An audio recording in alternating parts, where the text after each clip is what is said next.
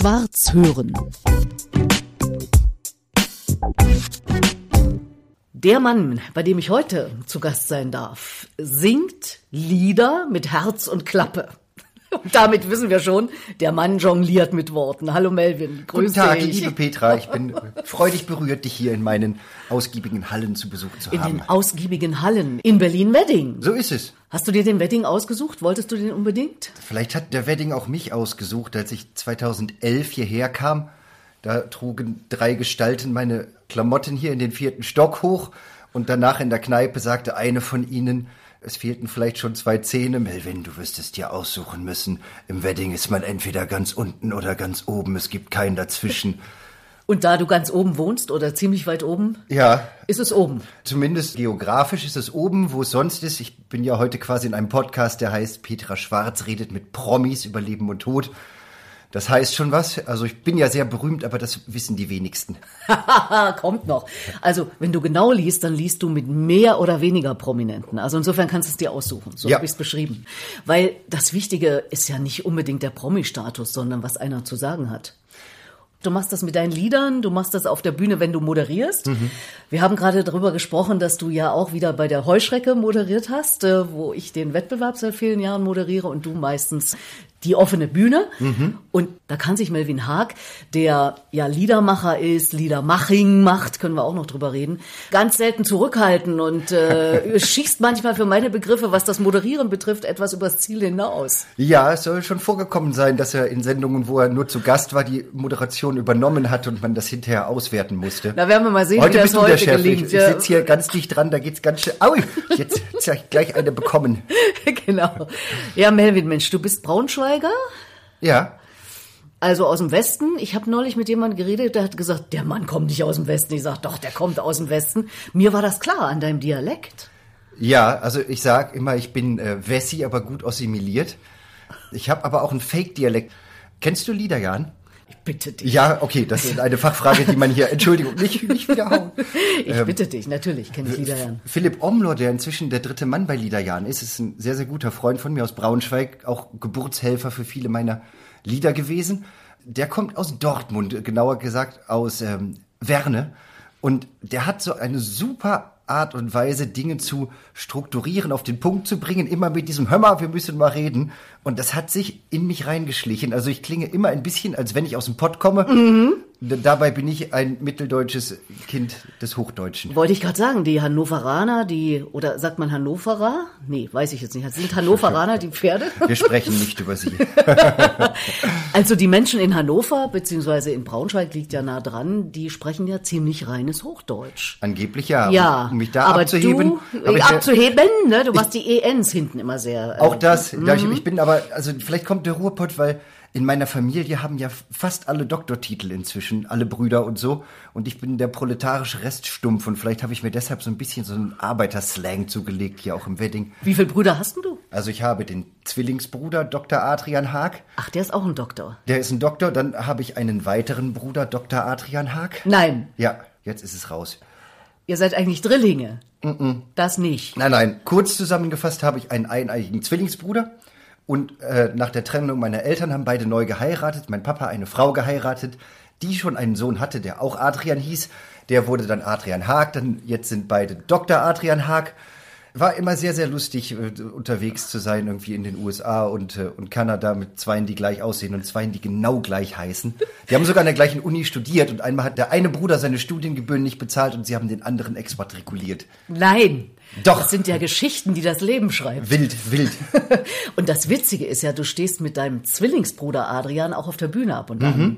Der ja auch singt, das macht er aber eher nebenbei. Oder ist er Dr. Liedermacher? Dr. Liedermann. Ich wäre fast Doktor Humor geworden, äh, weil ich ja abschließend linguistische Humortheorie studiert und da meine Masterarbeit geschrieben habe. Aha. Aber ansonsten, wir kommen beide aus der Lehramtsschiene, aber ich habe mich halt dafür entschieden, hauptberuflich Liedermacher und nebenberuflich sozusagen selten Lehrer und Beamter auf eigenen Widerruf zu sein. Und Adrian ist ein toller Lehrer und äh, nebenberuflich quasi Musiker. Du bist ja von Hause aus Mathelehrer, ne? Ja. Jedenfalls behauptest du das immer. Ich behaupte das. Es hat noch nie jemand nachgeprüft, ob ich heute aufgedeckt werde. Also es steht auch nirgendwo, ehrlich gesagt. Zumindest gibt's keine offizielle Bio von dir oder Vita, wo es drin steht. Ja, Jedenfalls habe ich keine im Netz Melvita. gefunden. Ich könnte dir das jetzt vorlegen. Also ich habe Englisch und Mathematik auf höheres Lehramt studiert und dann habe ich ein Referendariat gemacht und dann habe ich gesagt, links der geblinkt. kann nicht auf die Leute losgelassen werden. Genau, auf die Schülerinnen Herr und Haag, Schüler. Bitte machen Sie was Künstlerisches, Herr Haag, bitte. Nee, dann, die wollten mich alle, dann habe ich aber links geblinkt und bin rechts abgebogen und habe erst mal zweieinhalb Jahre auf der Kulturinsel Einsiedel am östlichsten Punkt Deutschlands Quatsch mit Kindern gemacht. Und manchmal, wenn ich dann mit meiner Trollmaske aus dem Zauberschlosskeller kam, klingelte mein Telefon und da war ein Schulleiter dran und fragte, äh, wann ich in Braunschweig anfangen könnte. Und ich sagte immer, nee, ich komme gerade aus dem Gruselkeller. Es ist aber so ähnlich. Wobei solche Lehrer wie du bräuchte man, finde ich. Also ich könnte mir das zumindest gut vorstellen, dass du mit den Kindern einfach sehr kreativ, sehr spielerisch umgehst. Wir haben viel Spaß gehabt, immer aber Sogar Mathe Spaß macht vielleicht. Vielleicht braucht es aber auch solche Musiker wie mich. Und am Ende ist man ja seinem eigenen Lebensglück verpflichtet. Ich habe gedacht, Beamter auf eigenen Widerruf, ich kann die Schleife. So heißt das, ja? Beamter auf eigenen Widerruf, so nenne ich das. So nennst du das. Und wie Ja. heißt das offiziell? Äh, du warst wirklich fahnenflüchtig. Beamt? Fahnenflüchtig. Du warst Beamter und hast gesagt, ich will nicht mehr. Na, also ich war Assessor. Also ich habe das Referendariat abgeschlossen und dann habe ich quasi in der Abenteuerfreizeit Wildnis der Kulturinsel Einsiedel angefangen. Hm. Und ich habe aber die Lehrbefähigung und ich habe damals gedacht, ey, wenn ich jetzt ausbreche und mir quasi den Luxus gönne, irgendwie nochmal in der Kunst tätig zu sein, wenn das nicht funktioniert, kann ich immer noch in den Schuldienst zurück. Berlin verbeamtet jetzt wieder bis 50. Hast du noch zehn Da Jahre habe ich noch Zeit? zehn Jahre Abriss, um dann meine Reste vergolden zu lassen. Psst, Das schneiden wir. Nee, machen Nein. wir nicht. Nein, jetzt ist es gesagt. Andererseits, wenn ich jetzt irgendwo mein Nummernschild an so einen Parkplatz schraube, irgendwie Häuschen, Kindchen, 25-Stunden-Stelle mache, dann werde ich nicht mehr mit 50 sagen, so, jetzt will ich aber noch mal mit der Gitarre losziehen. Mm. Und äh, darum habe ich quasi diese Wendeschleife als erstes gesetzt. Das war vor? Na, 2011 bin Ah. ich auf die Kulturinsel, habe Also gut zweieinhalb zehn Jahre Jahre. in einem Bauwagen gewohnt, war im Winter immer in Berlin, im, Sommer und Frühjahr auf der Kulturinsel. Und ähm, zwischendurch habe ich aber viele Jahre noch so äh, Mathe-Abi-Crashkurse für Verzweifelte gemacht. Da habe ich dann immer so eine Woche lang irgendwie alles nochmal reingestopft. Und ich habe für, für den Berliner Senat eine Fortbildung geschrieben, die heißt ähm, Hans Klampf in allen Klassen. Da ging es um so, so Lieder zum Mathe lernen. Und eins habe ich geschrieben, das hieß äh, Der Bruchpilot. Also da lernt man quasi die bruchreichen Regeln nochmal. Oh, Wahnsinn. Ja, ist ein wahnsinniges, nerviges Lied, aber man vergisst sie hinterher nicht. Naja, deine Lieder vergisst man sowieso nicht, wenn ich das mal so sagen darf. Ich verfolge dich ja schon als Teil von Schnaps im Silbersee schon ganz lange, ganz viele Jahre, immer wieder auch einzelne Songs vorgestellt in der Liederbestenliste. Hab das gerade noch mal nachgelesen, zum Beispiel die Wildgänsehaut. Also bei dir geht ja nichts normal, ne? Also es gibt ja nicht irgendwie Wörter in Liedern, in der Regel jedenfalls nicht, die normal sind, sondern du musst das immer verwursteln. Ja, Wortkreation könnte man sagen, oder? Früher habe ich gedacht, ich habe die Fähigkeit, quasi um die Ecke zu denken. Heute denke ich manchmal, es ist inzwischen eine Unfähigkeit, nicht um die Ecke zu denken. Den Irgendwas ist da auch. kaputt gegangen. Eigentlich kann ich nur noch Buchstabensuppe. Also ich habe neulich mit meiner Freundin mal nachts in der Kneipe Stadtland Fluss gespielt. Ich habe es hinterher Stadtland Frust genannt, weil ich dachte, ich kann keine Fakten mehr abrufen. Ich kann mir zu jedem Buchstaben 27 lustige Städte ausdenken, die es nicht gibt, aber ich kann keine sagen, die mit dem Buchstaben wirklich anfängt. Deswegen nennst du dich oder nennt man dich ja auch Pointenmaschine, Melvin Haag. Jedenfalls lese ich das hier in der Ich benutze Ankündigung. den, den Titel für mich selber selten, äh, aber ich glaube, es, es hat mal jemand gesagt, Edith Jeske war es. Ich war 2016, glaube ich, in der Zeller Schule von Edith Jeske und Tobi Reitz geleitet. Das ist ein zwei Wochen dauernde Schreibschulung. Und Edith Jeske hat große Hits geschrieben, zum Beispiel für Roland Kaiser. Ich weiß, an einem Tag kam so ein großes Paket an und sie lief schimpfend durch den Flur, schleppte das Ding und sagte, Roland, ich hatte doch gesagt, eine kleine goldene Schallplatte war. So ein großer Öcken drin. Die hat es über mich gesagt. Die hat auch etwas sehr Schönes gesagt über mein Alter. Ich bin ja gerade 40 geworden. Und Edith Jeske sagte mal, äh, 40 ist das beste Alter. Man kann noch alles, aber man weiß schon etwas. Und so fühle ich mich momentan auch. Wir wollen ja auch über Leben und Tod reden. Unbedingt, Ja. unbedingt. Also man weiß schon etwas, ist ja ganz gut, da kommt aber noch was dazu. Das kann ich dir als 65-Jährige zumindest bestätigen. Wobei wahrscheinlich nicht in deinem Sinne, weil ich eine sehr geradlinig denkende Person bin und immer, immer an diesem offene Bühneabend da sitze, wissend, dass ich am nächsten Abend moderiere, denke ich, oh Gott, muss deine Moderation langweilig sein, was der Mann hier wieder auf die Bühne bringt an Wortspielen und so weiter. Aber ich bin eben eher klassische Moderatorin. Wir haben das vorhin ja besprochen, irgendwie das, das Wesen des Moderators als Fuge zwischen den Fliesen, Ah. indem ich manchmal meine Fuge mit einer bunten großen Fliese verwechsle, die dann vielleicht manchmal auch ein bisschen zu groß und bunt ist. Du kannst da nicht aus deiner Haut, du bist eben einfach selber Künstler. Können wir ja gegenseitig voneinander lernen. Genau, und ich bereite den Menschen als Moderatorin ein Bett, wie ich immer zu sagen pflege. Also ich versuche sie so angenehm wie möglich anzukündigen, dass Aha. sie sich dann wohlfühlen. Und viele sagen das auch. Und äh, du bist eben jemand, der sich da eher zurücknehmen. Ich puste ihnen Hüpfbock Sollte. auf und schub sie rein. Genau. Und dann wollen die gar nicht hüpfen. naja, Umständen. manche wollen es dann nicht, ja.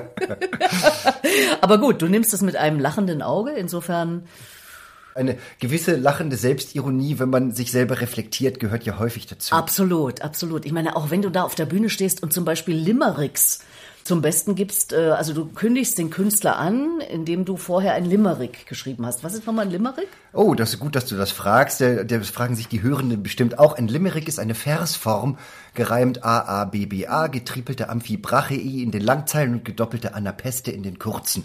Aha, könntest du das mal übersetzen? Ein Kunstfurzer aus der Stadt Rio kunstfurzte O Solo Mio. Die Presse euphorisch schrieb rein olfaktorisch, klingt dieser Solist wie ein Trio. Das ist Melvin Haag übrigens, Ne, ja. aber das war ein Limerick von Matthias Badong. Okay, aber ungefähr so machst du es ja auch. Ja, also ich halte mich an die äußere Form und äh, tausche die Worte gegen eigene ein.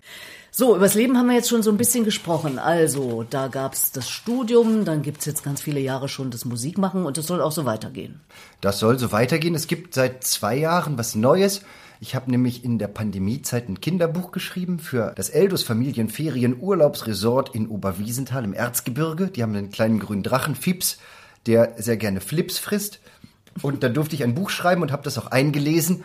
Diese Rolle hat mir dann auch ein Erzähler in einem Kinderhörspiel eingebracht, das Anke Palenberg, die Lebensgefährtin von Götz Wiedmann, dem Liedermaching Oberguru, sage ich mal, geschrieben hat. Und da äh, wirken also ein ganzer Haufen zerlebte Erwachsenenstimmen als Kinder mit und ich darf der Erzähler sein. Ganz toll geworden, jetzt auch gerade als Buch rausgekommen. Und also verdinge ich mich auch im Sprecherbereich inzwischen. Naja, das äh, liegt ja auch irgendwie nah, ne? Ja, Ganz klar. Ich wollte eigentlich die Synchronstimme von Willi bei Biene Maya in der Neuverfilmung sein. Und? Hat sich keiner gemeldet. Dafür bin ich perfekt prädestiniert, finde ich. Maya, wo bist du denn auf die Arbeit? Was kann da alles schaffen soll? Meldet euch. Du hast es, du hast es jetzt schon gerade äh, erwähnt und ich hatte es vorhin auch schon angedeutet. Liedermaching. Da legt äh, Schnaps im Silbersee und äh, andere Gruppierungen großen Wert drauf. Äh, das sind meistens jüngere Menschen, die Lieder machen. Jetzt erklär mir doch bitte mal den Unterschied zwischen einem Liedermacher und einem, der Liedermaching macht. Also ich denke, die Standard-Wikipedia-Definition, wenn es sie denn gäbe, würde sagen, dass der Liedermacher der Welt den Zeigefinger ausstreckt, den pädagogischen und etwas erklärt und der Liedermaching es da mehr mit dem Mittelfinger hält. Ich unterscheide das für mich inzwischen gar nicht mehr so. Ich finde wichtig, in einem Musikbereich untergekommen zu sein, in dem ich das Gefühl habe, dass ich mich zwischen den Emotionen frei bewegen kann. Also, dass ich, dass ich lustige Sachen machen darf, dass ich ausgiebig, albern, verdreht, dadaistisch, unnachvollziehbar mich geben darf und dass ich aber auf der anderen Seite auch Emotionen bedienen kann und dem Publikum vorher nicht einmal erklären muss, welche das jetzt gerade ist, sondern dass der gesamte Abend nicht nur so einer Mono-Emotion verschrieben ist, wie so ein Comedy-Abend, wo du hingehst und dann wird zwei Stunden lang werden Witze erzählt und wenn der Sauerstoff weg ist und die Leute haben 60 Euro bezahlt und ihren feinen Zwirn an, dann wird gelacht, egal wie lustig oder unlustig es ist, sondern ich mag einfach mich zwischen den Emotionen bewegen und dass es auch irgendwie oszilliert und bricht. Dann ist mir eigentlich egal, ob ich es jetzt Liedermacherei oder Liedermaching nenne. Also das ist dann einfach, sagen wir mal, Wechselbad der Gefühle. Da kann man mal heulen, da kann man mal lachen, da kann man sonst was machen. Bin ich quasi Wechselbademeister. Gewissermaßen. Ja. Ich wusste es. Irgendwas Ich kommt hab da drauf wieder raus. gewartet. Also, aber ich bin zum Beispiel, bin ich gerade unterwegs als als Vorband von Götz Wiedmann. Dem sagt man ja nach, dass er quasi so der Urvater des Liedermaching ist mit Joint Venture. Die haben ja auch gerade die alten Schallplatten jetzt nochmal rausgebracht. Also ich bin schon im Fahrwasser des Liedermaching gerade sehr, sehr dolle drin mit meiner Wobei kleinen Jolle. Götz Wiedmann eher jemand ist, den ich so in der Tradition des Liedermachers sehe. Also zumindest so mit Gitarre alleine und ja auch nicht mehr ganz jung. Trotzdem ordnest du ihn eher in Sachen Liedermaching ein, ja? Naja, also er sagte selber mal, ich kann damit leben, dass meine bestaussehendsten Jahre hinter mir liegen, aber nicht meine bestlustigsten. Das finde ich eine total schöne Sicht auf die Dinge. In Fachkreisen würde man sagen, dass Götz Wiedmann der ist, der quasi mit seinem Partner Kleinti zusammen als Joint Venture das Liedermaching geschaffen hat, quasi als die Nachfahren der Liedermacherei, die aber anders als Hannes Wader und so, sondern anfingen auf einmal verstärkt über, über rotzige Themen zu singen, irgendwie auch natürlich ganz viel über das damals noch verbotene, den Marihuana-Konsum. Inzwischen ist er, ich sag immer, einer der wenigen Götter, der sich um seine Schöpfung auch kümmert, weil der ganz viel für Leute tut, die irgendwie auch nachkommen. Es gibt ja quasi dieses große Liedermaching-Festival, das Adriakustik in Deutzen, wo sich so eine gesamte Szene trifft, sich miteinander beschäftigt und vernetzt und Götz, der auch immer wieder junge Leute mitnimmt, irgendwie auch viele ja schon vergleichsweise groß rausgebracht hat. Falk, bei dem ich heute Abend im Stream bin, Jakob Heimann. Also Liedermacher Falk, so nennt er sich ja offiziell, ne? Ich glaube ja, guter Move mit den Großbuchstaben. Man sieht das immer irgendwie auf dem Festivalplakat rausragen. Absolut. Der war ja auch mal Förderpreisträger der Liederbestenliste. Daher kenne ich ihn. Ja, und äh, Schnaps im Silbersee war auch in der Liederbestenliste, aber ihr habt zum Beispiel auch die Heuschrecke gekriegt, ne? Ja, den ersten Preis der Publikumswertung und den zweiten Preis der, Der Jury. Jurywertung. Und bei Tim Köhler war es damals andersrum. Diese eine Tür bleibt zu. Ein traumhafter Song. Also, Auf jeden Fall. Den vergesse ich meinen Lebtag nicht und der hat übrigens auch gerade eine neue CD rausgebracht. Ja, und wir waren dann in der Liederbestenliste damals mit, ähm, warte mal, unser erstes Album Jede Welt ist die echte. Hattest du eine Rezension geschrieben über die Metamorphose? Eine persönliche Empfehlung? Eine persönliche da? Empfehlung, Mhm, genau, Ja. auf dem zweiten Album über Wildgänsehaut. Genau. Und jetzt kommt das dritte Album Krisenherz. Es So ist ein läuft das ja. vergleichsweise unklamaukiges Album. Mai 23 wird es offiziell erst released. Aha. Und sag mal, dein Programm, das aktuell jetzt das letzte Einhirn heißt, Ja. logischerweise Wortspiel, ist ja klar. äh, gibt's das irgendwann auch auf CD? Ja, ich sammle gerade schon für eine Live-CD und ich glaube, dass, dass das Sachen sind, von denen ich mir am ehesten vorstellen könnte, dass die als, als Live-Aufnahme, als Live-Hack sozusagen funktionieren für Leute, die kommen und sagen, ey, ich möchte genau diesen Abend gerne mitnehmen und das so nochmal für mich anhören, um dann festzustellen, dass ich die gleichen spontanen Witze immer mache. Stimmt gar nicht. Man ist ja nicht jeden Abend in Bestform und man braucht, glaube ich, irgendwie einen guten roten Faden, von dem ich mir Mühe gebe, den vorher so zu verlegen, dass ich denke, man kann dem folgen, wenn man möchte. Und wenn man dann einen guten Abend hat und gut drauf ist, dann passieren immer noch spontane Nebenlevel, die einen Abend auch einzigartig machen. So ein bisschen meine Philosophie. Melvin, du bist ja einer der wenigen, die mir vorher gesagt haben, du, wir reden aber auch über den Tod, ne? Du möchtest gerne über den Tod reden. Warum?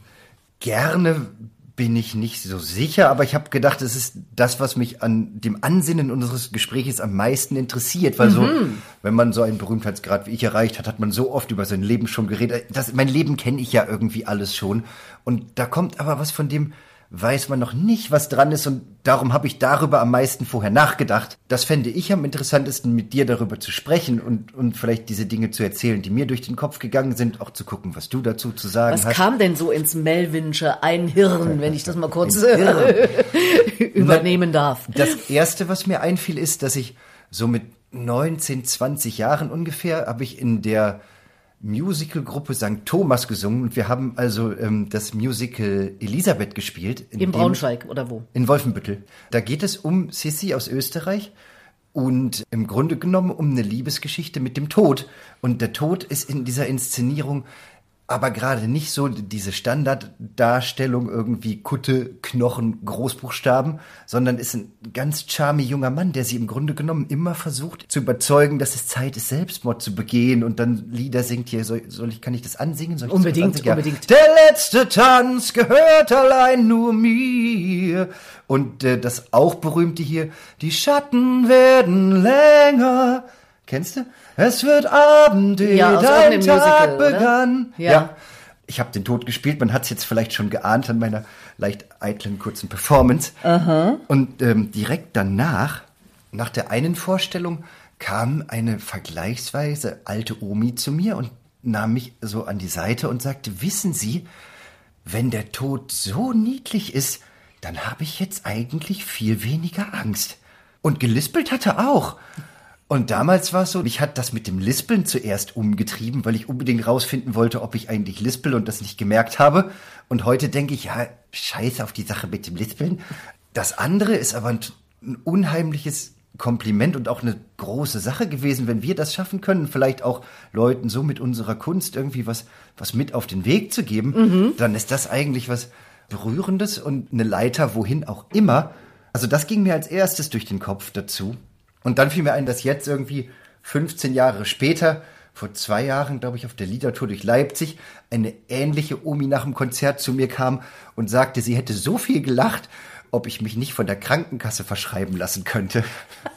ja, da, da, tauchte dieses Element also wieder auf irgendwie. Ja. Naja, das war so eine Sache, so eine, so eine frühe, vielleicht etwas anders gelagerte Begegnung mit dem Tod. Und lieber Melvin, denkst du mit deinen jugendlichen 40 eigentlich schon über deinen eigenen Tod nach? Ich habe mal ein Lied geschrieben, das hieß Ich will einen Grabstein in Comic Sans MS als ich jung war, haben alle Leute die benutzt und immer gedacht, das ist so eine jugendlich pfiffige Schrift. Und heute wird die halt nur noch von Leuten verwendet, die sie seit 30 Jahren verwenden und denken, das ist so eine jugendliche pfiffige Schrift.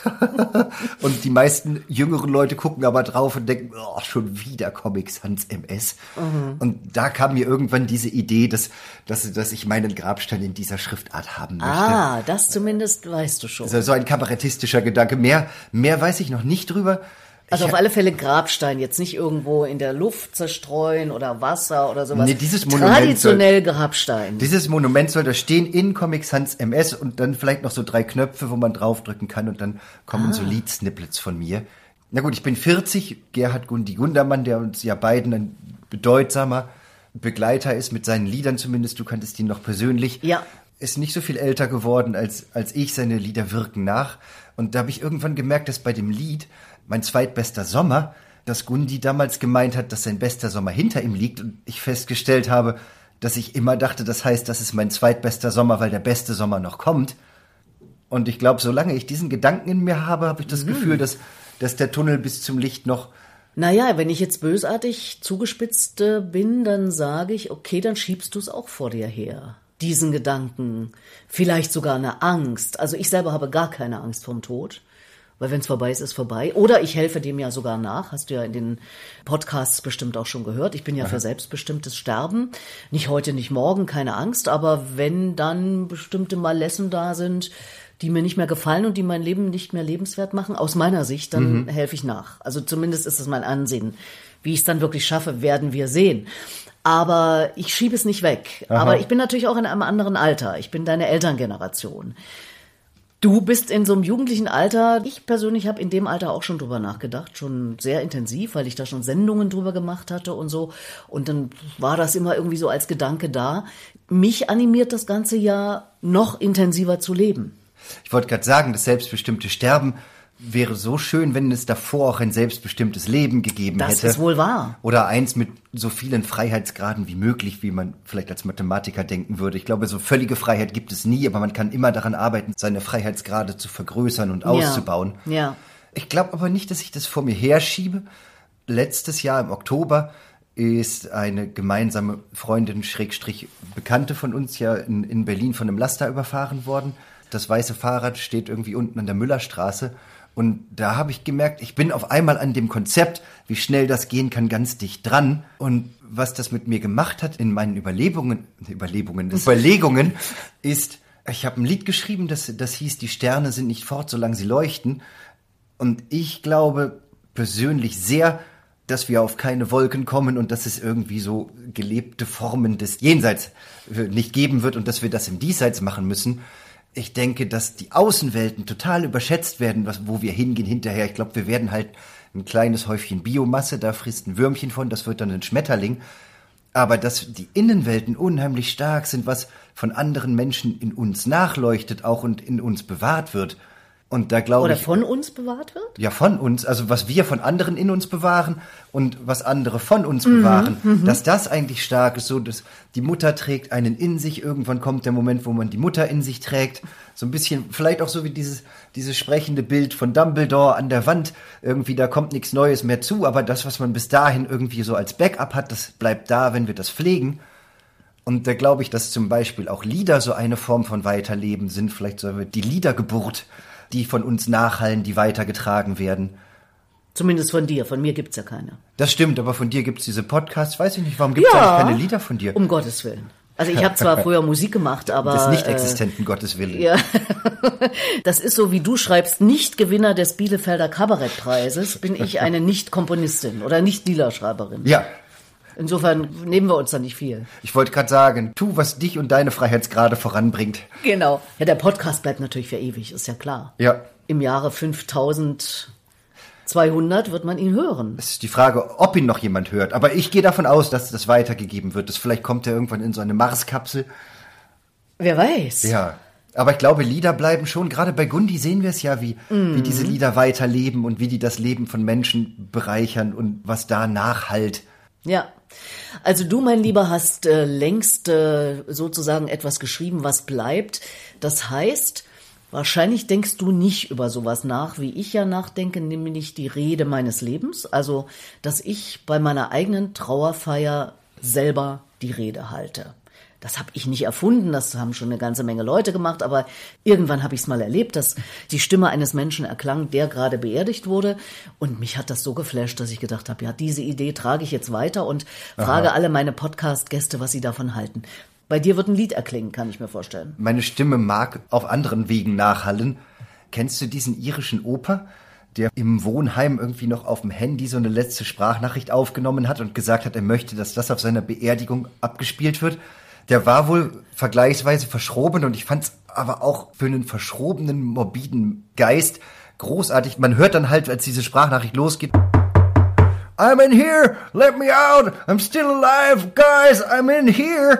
Und ich glaube, dass der auf eine sehr konsequente Art und Weise seinen, seinen Bogen geschlagen hat und das kann ich mir bei dir auch vorstellen. Und ich finde es zum Beispiel gar nicht gruselig, wenn dann so eine Stimme kommt und sagt, ey Leute, ich bin noch bei euch und hier kommt, was ich euch schon immer sagen wollte. So ihr- ist es. ihr Und ich habe das Ratten. letzte Wort. ihr peinlichen Penner. ihr könnt mir gar nichts. Naja, vor allem, wenn dann irgendjemand irgendwas erzählt über einen und man kann nicht widersprechen, ist doch Mist. Ja, Beerdigungen sind eh seltene Zwischenwelten bei mir. Ich bin dann so dicht an der Übersprungshandlung gebaut, irgendwie in der Trauer, die in mir drinnen ist, dass ich, glaube ich, auf zwei von vier Beerdigungen dann irgendwann anfange zu lachen, wenn der Pastor sagt so, Gott segne deinen Eingang und deinen Ausgang. Und da denke ich dann auch, ey, ich würde persönlich wollen, dass die Leute auf meiner Beerdigung, Beerdigung vielleicht auch, oder auch auf irgendeiner Feier, die dann stattfindet, dass die lustig sind in meinem Gedenken. Und wenn es gut läuft, hat man ja viele der Sachen, die man am Schluss in so einer Rede sagen würde, ja vorher schon zu den Leuten selber gesagt. Hast du deine schon eingesprochen? Gibt's die schon? Nein. Weil da sind ja vielleicht auch noch Jahre, in denen du noch Dinge erlebst, die da rein verarbeitet Ja, aber sagen wir werden mal so, sollen. äh, es ist Zeit. Also es wird Zeit, dass ich es tue, Mhm. weil ich predige es nun schon auch mit diesem Podcast und muss es selber auch mal tun. Mir geht's ja auch darum, Anekdoten aufzuschreiben, Dinge, die ich nicht vergessen will, äh, was ich eben auch anderen Leuten rate oder wobei ich eben auch helfe, sowas dann so aufzuschreiben, dass es auch Spaß macht. Und das ist ja Beschäftigung mit der eigenen Geschichte, die ja auch fortgeschrieben werden kann. Kann man ja alle paar Jahre sich mal ransetzen und kann sagen, ach Mensch, die Anekdote gefällt mir noch besonders gut, die lasse ich. Die andere schmeiße ich raus, weil ich jetzt eine viel bessere habe. Sowas. Ja. Das ist ja ein Prozess. Es gibt ja auch inzwischen schon Unternehmen, wo häufig schwerkranke Leute quasi ihr gesamtes Leben nochmal erzählen und die bereiten das auf mit schöner Musik für Leute, die sagen, ey, meine Kinder sind jetzt so klein, tragische Schicksale oft und ich will, dass wenn die größer sind, dass die von mir meine Lebensgeschichte nochmal hören. Genau. So, bei sowas merke ich schon, da füllen sich mir die Augen und das kalte Beamtenherz wird ein bisschen saftig. Das ist bewegend. Und bis es irgendwann soweit ist, halten wir es mit den Bremer Stadtmusikanten. Etwas Besseres als den Tod finden wir überall. Schwarz hören.